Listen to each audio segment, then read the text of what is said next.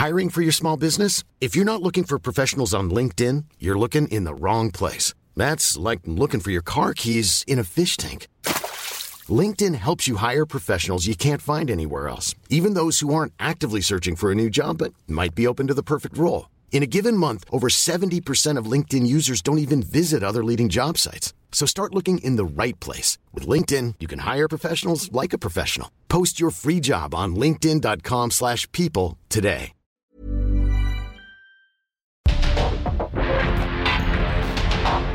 Porque el mundo actual no se entendería sin la economía, las finanzas y los negocios. Acompaña a Mario Maldonado, el columnista de negocios más joven y objetivo del periodismo financiero en su programa. Bitácora de negocios.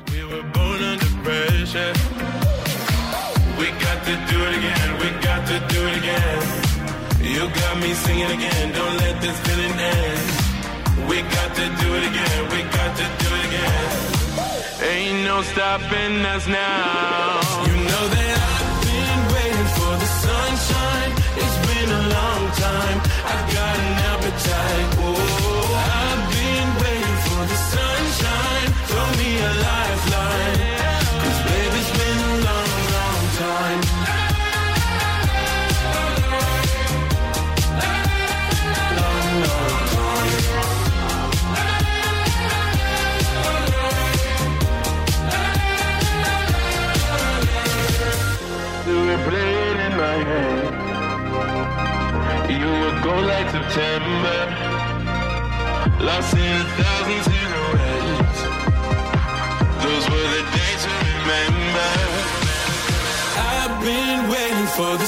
Sunshine.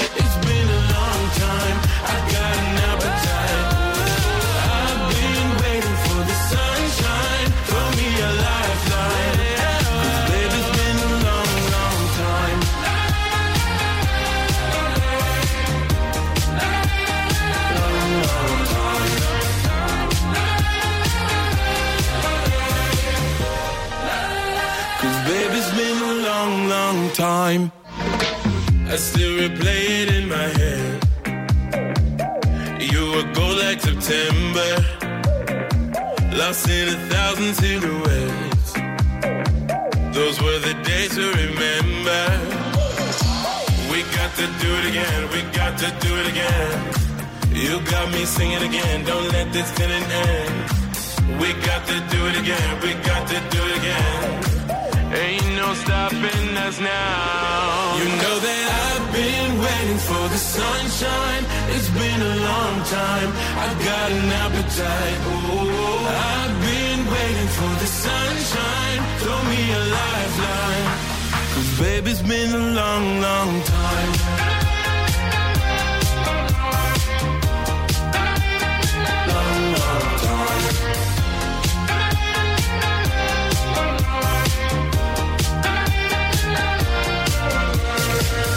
Tell me, can you see the signs, my love? We could stay here forever. Diamond love. We were born under pressure. We got to do it again, we got to do it again. You got me singing again, don't let this feeling end. We got to do it again, we got to do it again. Ain't no stopping us now. You know that I've been waiting for the sunshine. It's been a long time. I've got an appetite. Oh,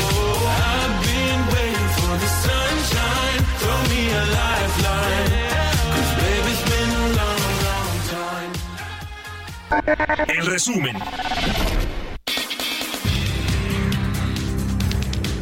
Santiago Krill Miranda, Enrique de la Madrid, Xochitl Galvez y Beatriz Paredes son los cuatro aspirantes del proceso para seleccionar a quien encabece el Frente Amplio por México y que cumplieron con el requisito de las 150 mil firmas de apoyo ciudadano y pasan a la siguiente etapa. Luego de que en julio el índice nacional de precios al consumidor mostró un avance mensual de 0.48% y a tasa anual se ubicó en 4.79%, especialistas consideran que el Banco de México pausará el movimiento en las tasas de interés en lo que resta del año.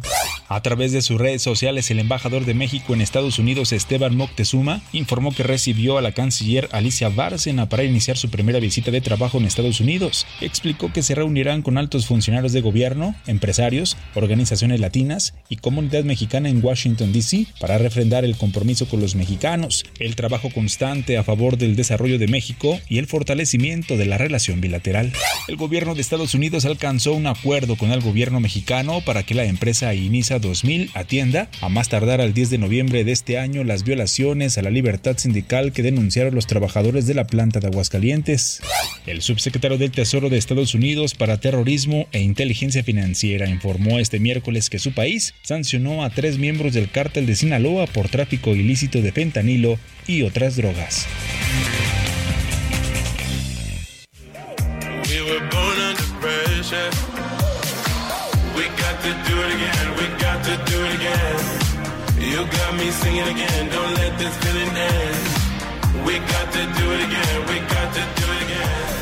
¿Qué tal? ¿Cómo estás? Muy buenos días. Bienvenidos a Bitácora de Negocios. Soy Mario Maldonado y qué gusto me da saludarlos. Hoy es jueves, jueves 10 de agosto del 2023 y estamos transmitiendo en vivo en la cabina del Heraldo Radio y escuchando música, además del resumen de noticias. Estamos escuchando una canción que se llama Do It Again. Es de Ray Dalton. Es una de las canciones más escuchadas, reproducidas en Spotify de este cantante, compositor estadounidense Ray Dalton, que se lanzó en marzo del 2023. Y bueno, pues eh, Duet Again se llama, lo vamos a estar escuchando en el programa. Vamos a hablar con Roberto Aguilar, lo más importante que sucede en los mercados financieros. Tensa calma en mercados a la espera del dato de inflación de Estados Unidos que habría subido en julio. China levanta restricciones a viajes en grupo a más países y acciones turísticas y de servicios celebran. Y también qué pasa con WeWork, está al borde de la quiebra esta empresa, sus acciones se desplomaron estos eh, últimos días y acumulan ya 98% de pérdida, una caída de 98%. Está en grandes problemas esta empresa WeWork. Le vamos a entrar estos temas, vamos a hablar con Gerardo Flores, como todos los jueves. México y Canadá mantienen al margen a China como principales socios como de Estados Unidos, eh, sobre todo México. Eh, vamos a platicar de eso, de cómo ha ido ganando participación de mercado en el comercio internacional de los Estados Unidos. Vamos a hablar también con eh, el capitán José Alonso Torres, secretario de prensa de la Asociación de Pilotos Aviadores, sobre este control que va a hacer la Marina del aeropuerto capitalino, del aeropuerto de la Ciudad de México en 60 días lo que significa esto y también pues a dónde se van los impuestos que pagamos eh, eh, por usar el aeropuerto, el TUA. Se va a los bonos del aeropuerto que nunca se hizo, el de Texcoco. Imagínense nada más, pagamos el aeropuerto de Santa Lucía con nuestros impuestos y aún así tenemos que pagar, le pagamos a los contratistas que eh, recibieron indemnizaciones por la cancelación de Texcoco y además le estamos pagando a los tenedores de los bonos. Fíjese nada más la locura que significa esto por un capricho de querer cancelarlo. Vamos a hablar también con José Luis Clavelina del Centro de Investigación Económica y Presupuestaria sobre el efecto que ha tenido el superpeso en las finanzas públicas que ha sido muy costoso para para las finanzas públicas del país, para el gobierno, por eso el presidente ya no lo presume, ¿eh? este superpeso, porque ahora nos afecta, imagínense. Vamos a hablar de, esto, de esto y otras cosas aquí en el programa, así que quédense con nosotros, 6 con 10 minutos. Vamos a otra cosa.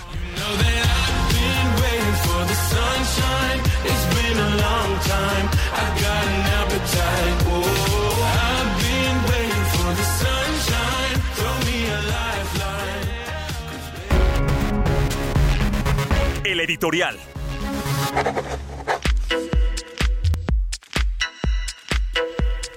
Pues se dio a conocer, se dieron a conocer los datos de inversión extranjera directa para México en los primeros seis meses del año del 2023 y eh, pues eh, buena parte de la inversión extranjera directa que llegó al país, que fue de 29 mil millones de dólares en el primer semestre de este año, más bien que, más que decir que llegó al país, eh, pues en realidad casi el 80% de toda esta inversión extranjera fueron reinversiones de empresas extranjeras que ya están establecidas en México, que ya operan en el país.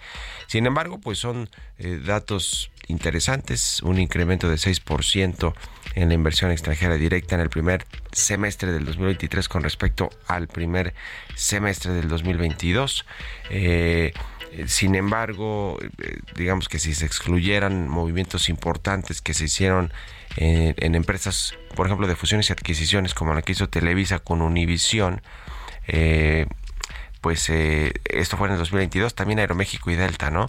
Si se excluyen estos movimientos que pues digamos que modifican el, el, dato de inversión extranjera directa, en el primer semestre del 2023 comparado con el 2022 se hubiera hubiera habido un incremento de 41%, es decir, está interesante este asunto, ¿eh? porque aún excluyendo estas dos grandes fusiones y adquisiciones, la de Televisa Univisión y la de Aeroméxico con Delta, eh, creció 6%, pero si se excluyeran hubiera crecido 41%.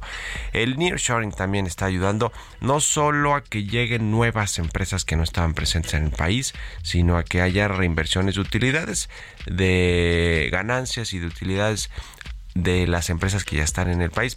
Pienso, por ejemplo, en el sector automotriz, las de autopartes que están en nuestro, en nuestro país o las propias fabricantes, las armadoras, pues eh, al ver que Estados Unidos eh, no va a caer en recesión, que sigue demandando buena cantidad de vehículos, pues están reinvirtiendo los, los ingresos, sobre todo utilidades, en sus plantas para ampliar producción, para seguir mejorando, innovando en los procesos de producción o contratando a más gente, eh, en fin, para seguir satisfaciendo la demanda del mercado estadounidense. Es decir, ese es un ejemplo de cómo se reinvierten eh, las utilidades en, nuestro país por parte de empresas extranjeras y eso significa eh, pues inversión extranjera directa para el país por lo menos llega a este renglón de la IED la inversión extranjera directa ahora cuáles son nuestros principales inversionistas. Estados Unidos es el primerísimo eh, de el total de 29 mil millones de dólares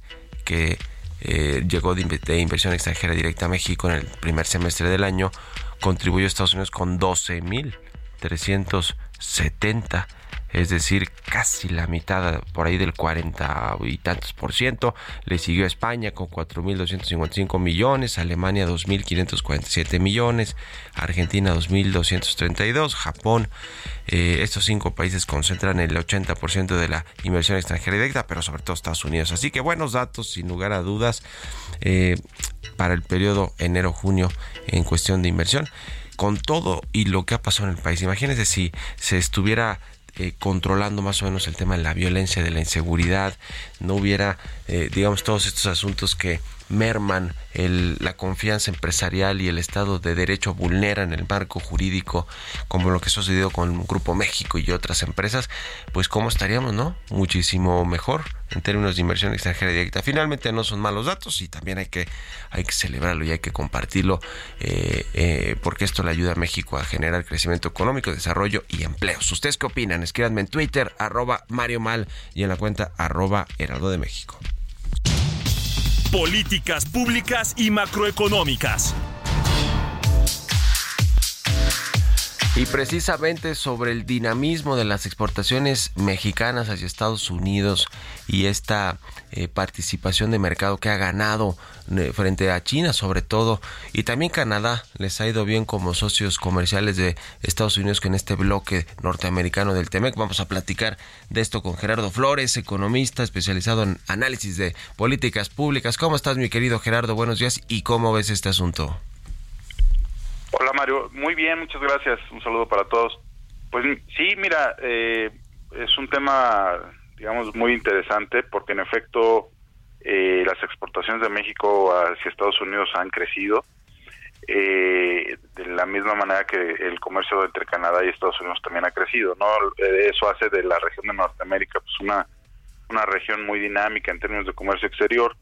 Eh, pero no hay que perder de vista eh, que China en realidad lo digamos donde se le está viendo batallar es en, en este año en sus exportaciones a los Estados Unidos.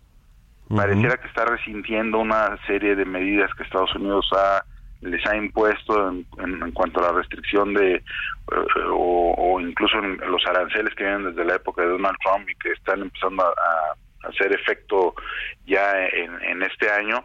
Eh, pero bueno también la economía china está pasando por un por un bache importante y, y, pues parece que todo esto se ha conjuntado de manera tal que en efecto México y Canadá pues han rebasado a China ya de manera eh, yo diría eh, significativa eh, en su relación comercial con los Estados Unidos, ¿no? Y México, me parece que México pues ha aprovechado muy bien esta situación y yo creo que pues debería deberíamos estar analizando cómo eh, podemos asegurarnos que esta participación y este dinamismo que, que estamos observando pues se mantenga a favor de México, ¿no? Sí. Eh, en, el, en, en el caso de México, pues eh, de acuerdo con los datos del, de la, oficina comercial o de la, oficina del censo de Estados Unidos, que es la que revela las estadísticas, eh, en este caso comercio exterior, estamos viendo que México le está exportando entre enero y junio de este año un 5% más que el año pasado, ¿no?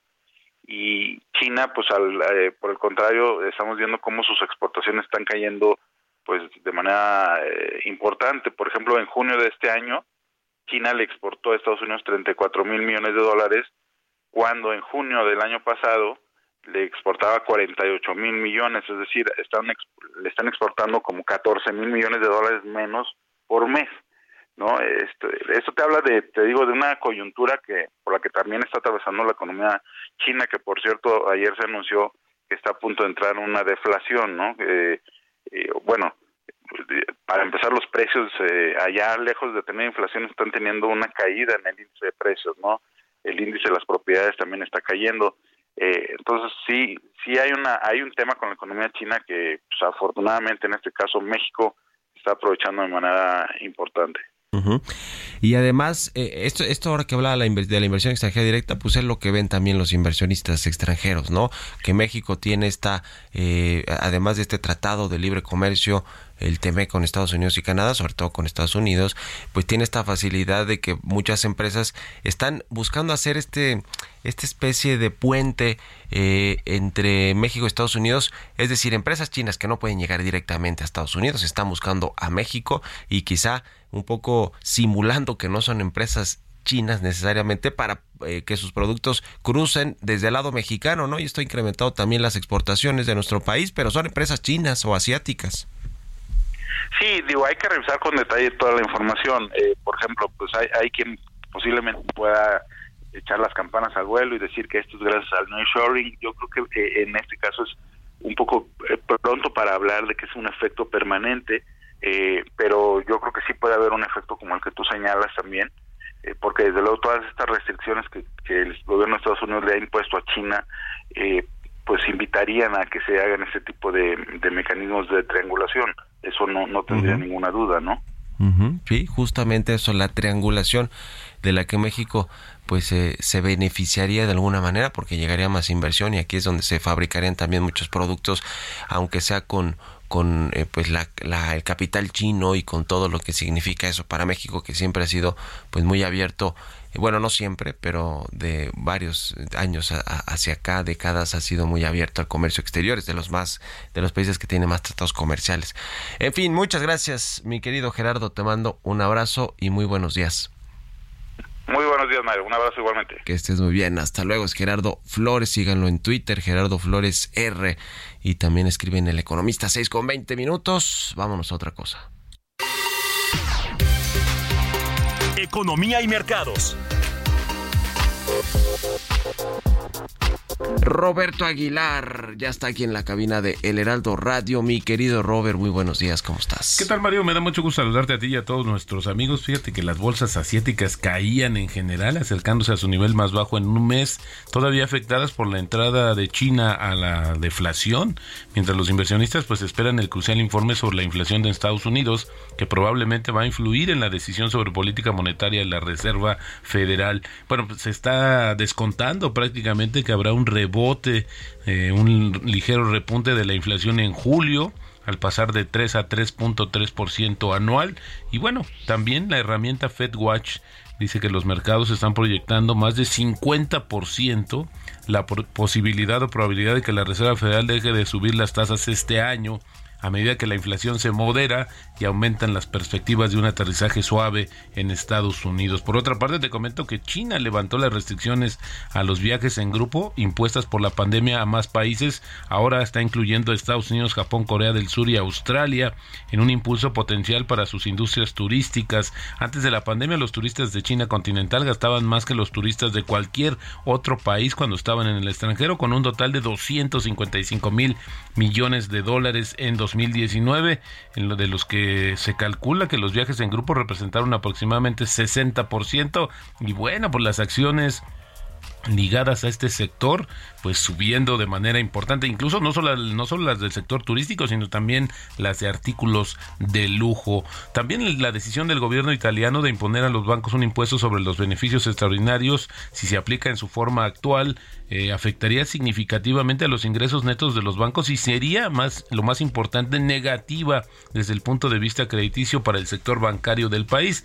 Esto lo advirtió la, eh, la calificadora Moody's eh, bueno, pues esto sigue dando vueltas el tema de la decisión de Italia. También te comento que la Comisión Europea va a analizar la prohibición estadounidense de nuevas inversiones en China en tecnologías sensibles como los chips informáticos y, y está en estrecho contacto con el gobierno estadounidense. El presidente de Estados Unidos ayer firmó una orden ejecutiva para prohibir o restringir las inversiones estadounidenses en entidades chinas en tres sectores, semiconductores y microelectrónica tecnologías de la información cuántica y determinados sistemas de inteligencia artificial. Y vaya, ayer justamente el desplome de WeWork advirtió de, un de una posible quiebra en un sorprendente cambio de fortunas para el proveedor de espacios de trabajos compartidos que hace cuatro años, Mario, la empresa era de las empresas emergentes más eh, cotizadas en el mundo con una valoración de 47 mil millones de dólares. Ahora vale 446 millones de dólares. Más de 90% acumulan de caída las acciones de esta compañía, que bueno, pues al final del día sí está en una situación complicada. Y en, otro, en otra información te comento, Mario, que el tipo de cambio está regresando a los niveles de 17 pesos. Bueno, está en 17.01 y por ahí ya arañó los 17 pesos, también a la espera del dato justamente de la inflación en Estados Unidos, que se va a dar a conocer, fíjate, un poquito más tarde, como a las eh, seis y media de la mañana, vamos a estar en, en unos minutos más, se va a dar a conocer este interesante y determinante dato económico.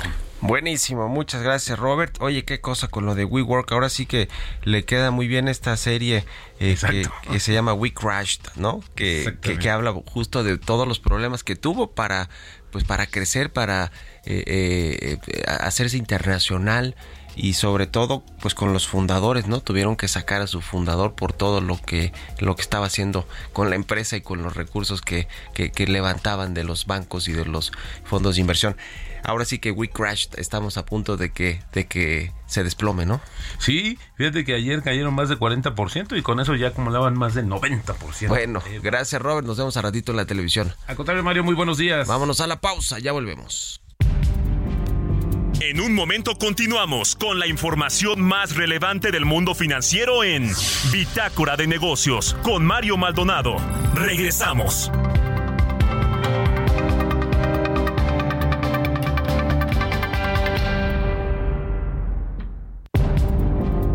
Estamos de vuelta en Bitácora de Negocios con Mario Maldonado. We got to do it again, we got to do it again. You got me singing again, don't let this feeling end. We got to do it again. We got to do it again. Ain't no stopping us now. You know that I've been waiting for the sunshine. It's been a long time. I got an appetite.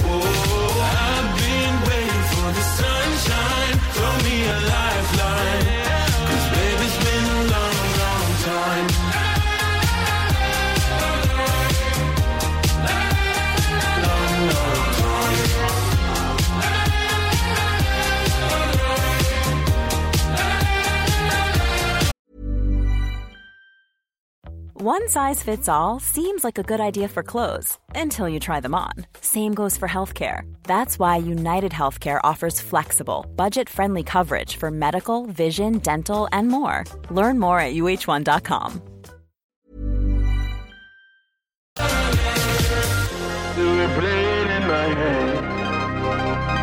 You were like September, lost in a. Those were the days to remember. I've been waiting for the sunshine.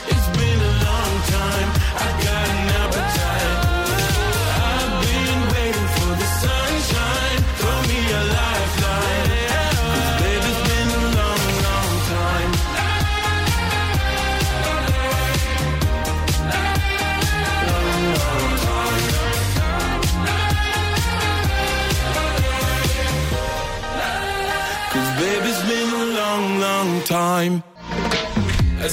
Ya estamos de regreso aquí en Bitácora de Negocios, 6 de la mañana con 32 minutos, tiempo del centro de México. Regresamos con un poquito de música. Antes de irnos con información en esta segunda mitad del programa, estamos escuchando al cantante y compositor estadounidense Ray Dalton. Se llama Do It Again esta canción y es de las más reproducidas en la plataforma Spotify que estamos escuchando canciones esta semana, de las que están más, eh, más, más trendy, más hot en los charts de, de música en las plataformas como Spotify. Bueno, vámonos con esto al segundo resumen de noticias con Jesús Espinos. I've been waiting for the sunshine. Throw me a lifeline. Cause baby, it's been a long, long time.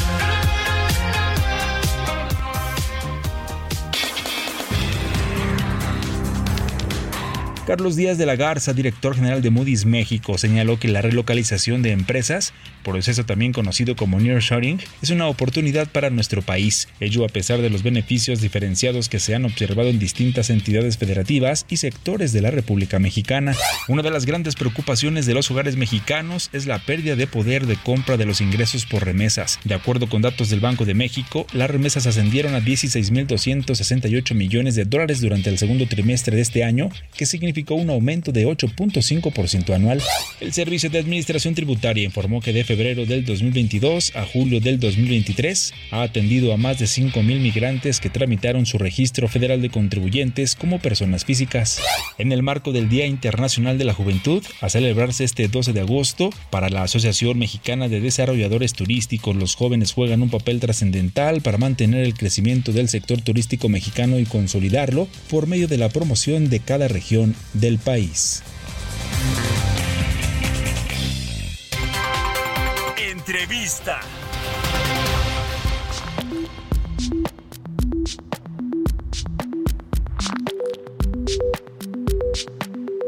Y bien, ya le decía sobre este anuncio que se hizo en torno a que la Secretaría de la Marina va a tomar el control total del Aeropuerto Internacional de la Ciudad de México en un plazo de 60 días. Mire, ya lo viene dirigiendo eh, un vicealmirante de la Marina, entonces pues no era no era algo raro que esto sucediera, incluso le decía que se quieren quedar y quieren utilizar la, la TUA, el impuesto que utiliza que pagamos todos por utilizar el aeropuerto, pues para mejorarlo. Y vaya que lo necesitan ¿eh? las dos terminales, pero no hay eh, digamos eh, esta eh, esta solicitud no fue aceptada eh, por parte de la Secretaría de Hacienda. Nosotros ya habíamos platicado parte de ese asunto. Vamos a hablar más de este tema con el capitán José Alonso Torres, secretario de prensa de la Asociación Sindical de Pilotos Aviadores. ¿Cómo estás, José? Buenos días. Hola Mario, ¿cómo estás? Un gustazo saludarte de nuevo. Igualmente, pues no, no es una sorpresa, ¿no? Que la Marina tome el control, pero ¿qué puede cambiar? Hay quienes dicen que está más ordenado ya el aeropuerto con la llegada del vicealmirante Tiscareño a, a esta terminal, a este aeropuerto. Sí, no, definitivamente, Mario. Mira, eh, desde yo te lo puedo decir, pues somos, pilotos, bueno, soy piloto activo y muchos de nuestros compañeros, y te lo puedo decir de, de porque nos consta, ¿no? Ha tenido un mejoramiento impresionante eh, desde que tomó las riendas él. Eh, lo puedes ver con los slots, la cantidad de slots cuando se hizo eso, con los eh, propietarios de los negocios que no pagaban, está poniendo orden. Ahora el problema es que hace desde hace mucho tiempo no se tenía un orden en ese aeropuerto y creemos desde nuestro punto de vista de ASPA de México que lo está haciendo bien, bastante bien diría, diría yo. Y sí, definitivamente, pero algo importantísimo que estás mencionando, para mejorar la situación y la seguridad y la eficiencia de ese aeropuerto, se necesitan el, el impuesto, los impuestos estos del TUA. Si no se cuenta con recursos, definitivamente no va a haber una mejora. Él va a hacer, o, esa administración, o la Marina, en este caso, va a hacer lo que pueda, pero no es suficiente. Sí se necesitan recursos ese aeropuerto, eh, bueno, tú ya lo dijiste, lo has visto, es en muchos lados es un desastre. Sí, sí, sí, sin duda alguna. Quienes utilizamos las instalaciones del aeropuerto, el aeropuerto, pues nos damos cuenta de eh, pues las deficiencias que hay en todos los sentidos en términos de infraestructura, sobre todo. Ahora, eh, eh, este asunto tienen, eh, digamos, que, que, va a cambiar además del anuncio que se hizo, además del, del, control civil a, eh, las fuerzas de la Marina? ¿Qué otras cosas van a cambiar realmente? O, además de las que ya hemos visto, salvo que quieran, van a remodelar la Terminal 1 o eso es lo que pretenden. En la Terminal 2 ya restringieron también algunos vuelos. Más bien de la Terminal 1 mandaron ya Aeroméxico completamente a la Terminal 2. O sea, han habido esos, esos cambios, pero más allá de esos ajustes, ¿vamos a ver algo, algo más? Sí, va a haber más orden, va a haber, este, por ejemplo, en los filtros mucho más control. Creemos que, que las Fuerzas Armadas, que hacen muy bien su papel en, en muchas ocasiones, pues van a van a poder controlar más eh, situaciones de, a lo mejor de, de cosas que, que, que suceden ahí de inseguridad van van a estar mejor. Va a haber gente más capacitada porque la gente que que muchas veces se encuentra ahí no tiene la capacidad de, necesaria. Y la marina tiene los recursos para capacitar mucho más a la gente y va a haber un mejor servicio. Eso creemos nosotros. Ahora falta que se que se lleve a cabo y sí eh, te vuelvo a repetir, se necesitan recursos. Eh, a, final de cuentas la Marina tiene muchos recursos y puede ser que con la eh, con la capacitación de las, del personal de la Marina, del mejor el servicio de seguridad y de este tipo de cosas, me, pero la infraestructura definitivamente no, si no si no se toman el impuesto este del TUA, el famosísimo TUA, que por cierto, pues ya ves, desde enero ha incrementado un 13%, y, muchas veces pues no no lo no no es eh, dirigido realmente al aeropuerto. Se va a pagar los bonos de el cancelado Naim del aeropuerto de Texcoco que nunca fue o por lo menos no ha sido hasta hasta ahora. No sé si otras administraciones eventualmente lo quieran echar a andar. Por eso digo que, que no ha sido eh, posible este aeropuerto. Ahora, eh, eh, precisamente de, este tema, pues finalmente los que pagamos un impuesto por utilizar las instalaciones de, del aeropuerto de la Ciudad de México, pues queremos ver que ese impuesto se vea reflejado, ¿no? Queremos ver que esté reflejado en, la infraestructura, en mejores servicios y no en el desastre que uno ve muy a menudo en el aeropuerto capitalino, en cualquiera de las dos terminales. Pero se tiene que ir al pago del, de, los bonos y esto va para largo, ¿no? ¿Hasta cuándo está, eh, eh, digamos, estos bonos se van a seguir pagando? No sé si obviamente hasta el más de, lo que significa esta administración, no sé si al 2025 o más, o más adelante, eh, José. Sí, no, mira, parece que es más, más adelante y, y, definitivamente las cosas, o sea, el impuesto este del TUA es precisamente para dar un servicio de calidad, tanto desde, te, puedo decir, desde que llegan los aviones, el pasillo que se conecta o los camiones que te bajan cuando te toca una, una posición remota, eh, que, se, que, el equipaje te llegue rápido y a tiempo, que los servicios de los baños los correctos, que, que tengas las formas de llegar al, avión con más facilidad, que haya un, pues, etcétera, etcétera, ¿no? Y lamentablemente el, el TUA en el aeropuerto de la Ciudad de México, que genera muchísimo dinero, lo toman para estos bonos.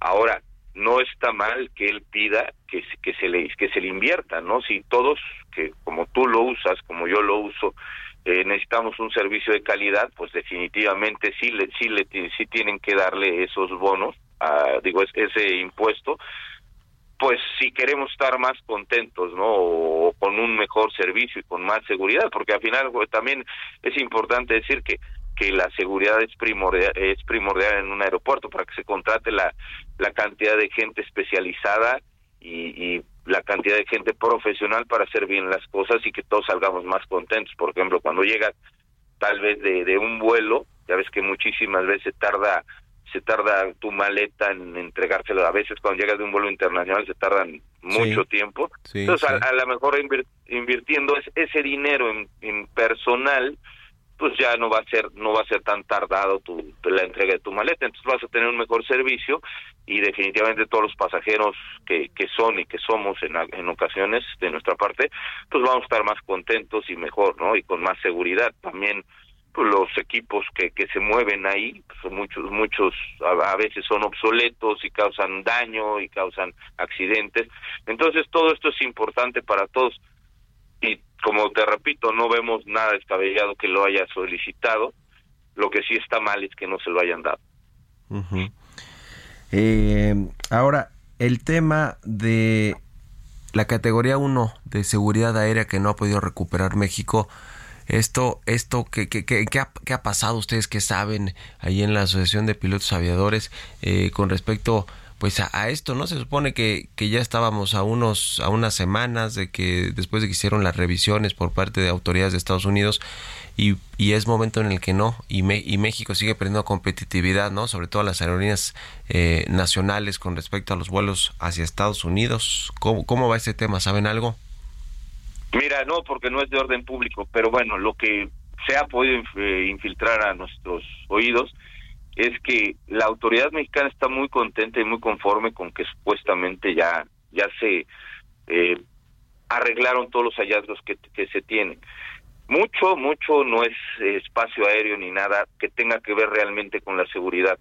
Muchos de los hallazgos son eh, en materia administrativa, medicina de aviación, la entrega de licencias, la entrega de capacidades, etcétera, etcétera, ese tipo de cosas que se necesita más personal.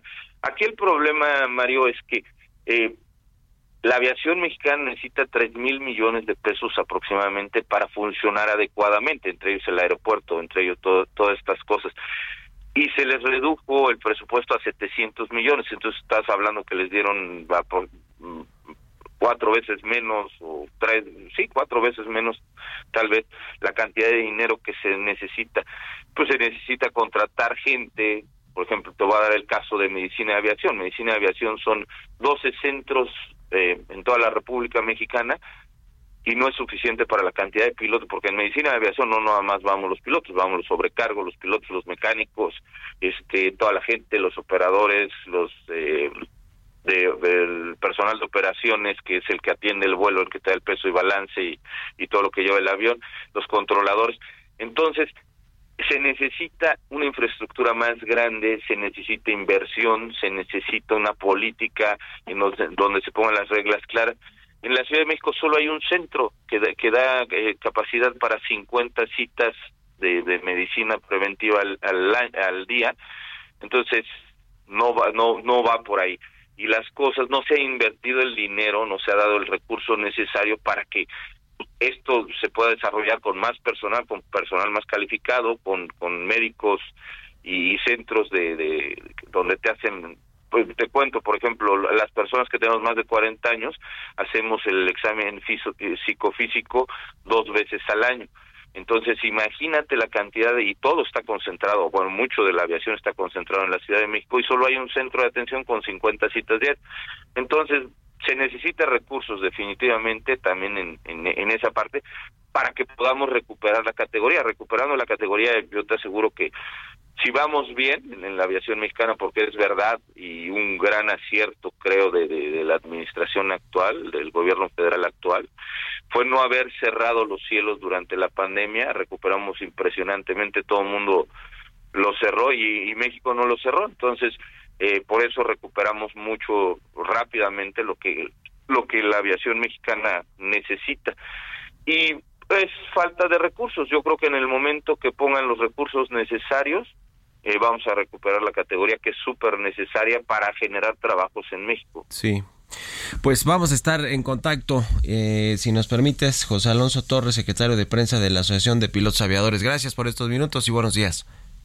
Gracias a ti, Mario, y por supuesto estamos eh, a la orden para lo que se les ofrezca. Que tengas un excelente día. Igualmente, hasta luego. 6 con 45, casi 46. Vamos con las historias empresariales. Historias empresariales.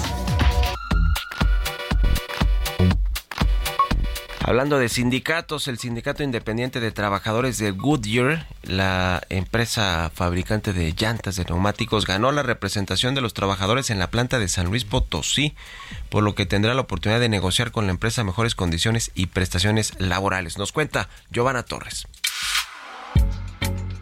Goodyear es una compañía multinacional que fabrica neumáticos para automóviles, camiones, automóviles de carreras, aviones, maquinaria agrícola y maquinaria pesada, fundada en 1898 por Frank Saberling. En 1892, Frank Saberling, quien en aquel entonces tenía 38 años de edad, adquirió la primera fábrica de la compañía con un desembolso inicial de 3.500 dólares utilizando dinero prestado por un cuñado. El caucho y el algodón, que eran la materia prima de su industria, debían ser transportados desde el otro lado del mundo hacia un pueblo limitado por no tener salida al mar y comunicado únicamente por ferrocarril. El 29 de agosto de 1898 fue creada Con un capital social de 100 mil dólares. Este miércoles se dio a conocer que desde la entrada en vigor del tratado entre México, Estados Unidos y Canadá, las empresas que vinculan comercialmente a las tres naciones se han visto obligadas a cumplir con los derechos laborales de los trabajadores, como por ejemplo Goodyear e Industrias del Interior. En el caso del fabricante de neumáticos, los trabajadores de la planta localizada en San Luis Potosí lograron un aumento del 30% que se verá reflejado en sus prestaciones luego de que las autoridades estadounidenses y mexicanas anunciaran un plan de remediación del mecanismo laboral de respuesta rápida. Julio César Flores López del Sindicato Independiente de Trabajadores de Goodyear México indicó que la empresa incurría en la violación de derechos laborales y omitía la existencia de un contrato ley, el cual ahora será respetado y entregará beneficios a los trabajadores. Para Bitácora de Negocios, Giovanna Torres.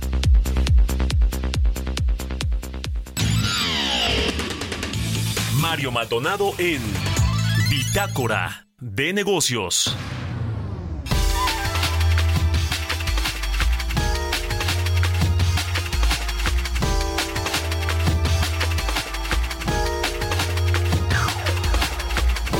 Y bueno, ya le decía de este tema del superpeso que le ha costado a las finanzas públicas del país y al gobierno de mantenerse la apreciación, el costo neto del superpeso alcanzaría los 75.555 millones de pesos.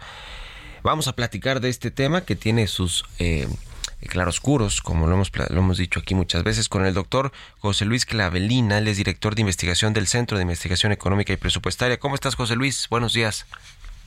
Hola Mario, ¿cómo estás? Buenos días a ti y a tu auditorio. Y muy bien, muchas gracias. El superpeso, pues no es eh, eh, muy necesariamente bueno para todos, al revés, en muchos sentidos es contraproducente tener una moneda demasiado fuerte, ¿no?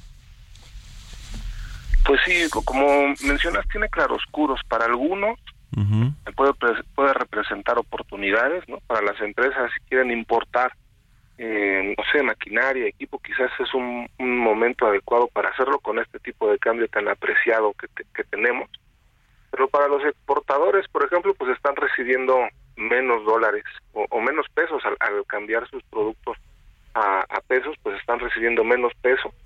También las familias que eh, pues reciben remesas, también eh, eh, nosotros calculamos que comparado con, con el año previo, eh, pues están recibiendo un 14% menos, ¿no? Están recibiendo más dólares, pero como el tipo de cambio se aprecia, pues entonces reciben menos pesos por sus remesas y eso pues también puede tener afectaciones en, en, su consumo principalmente.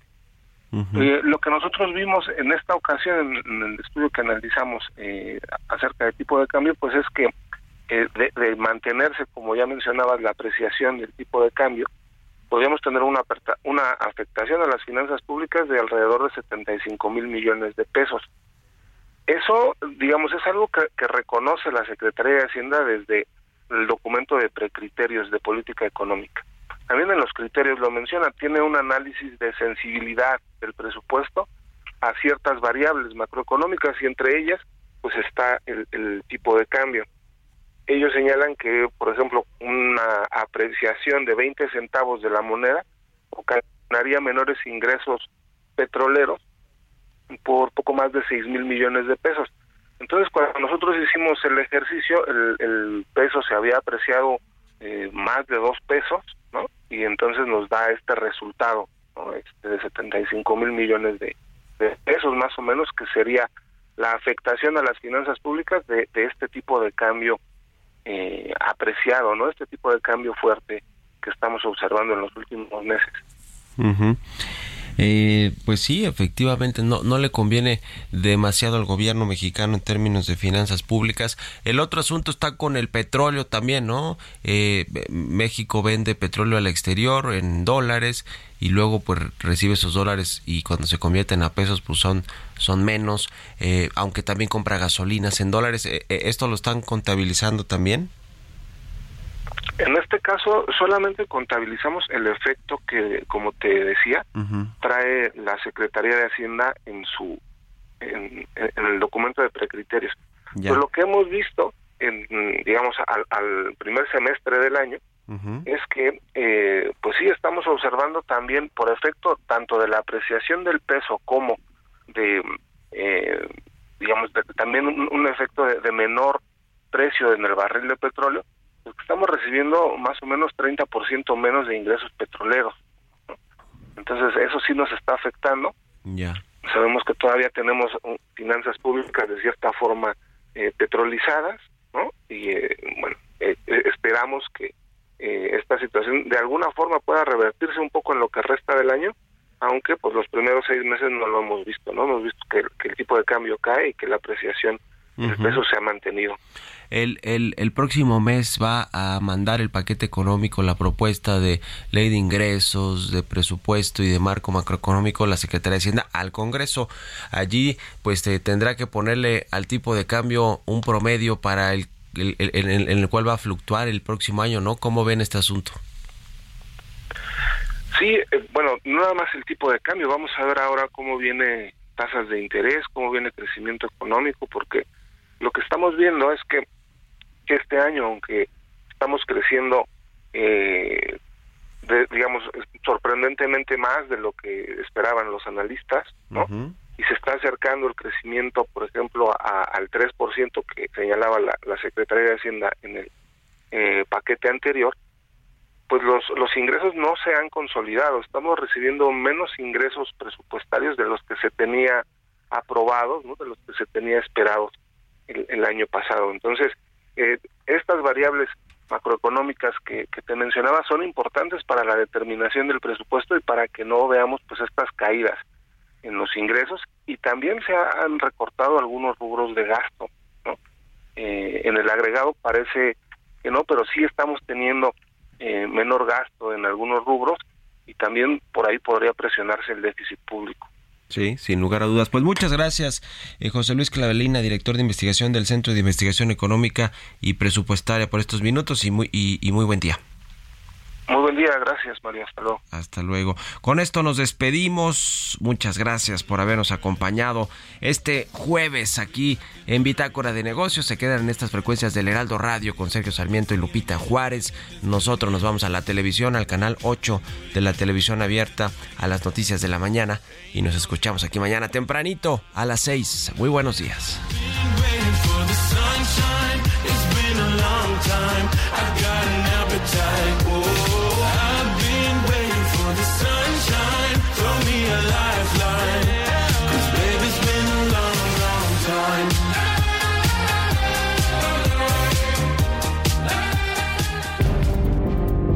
Esto fue Bitácora de Negocios con Mario Maldonado.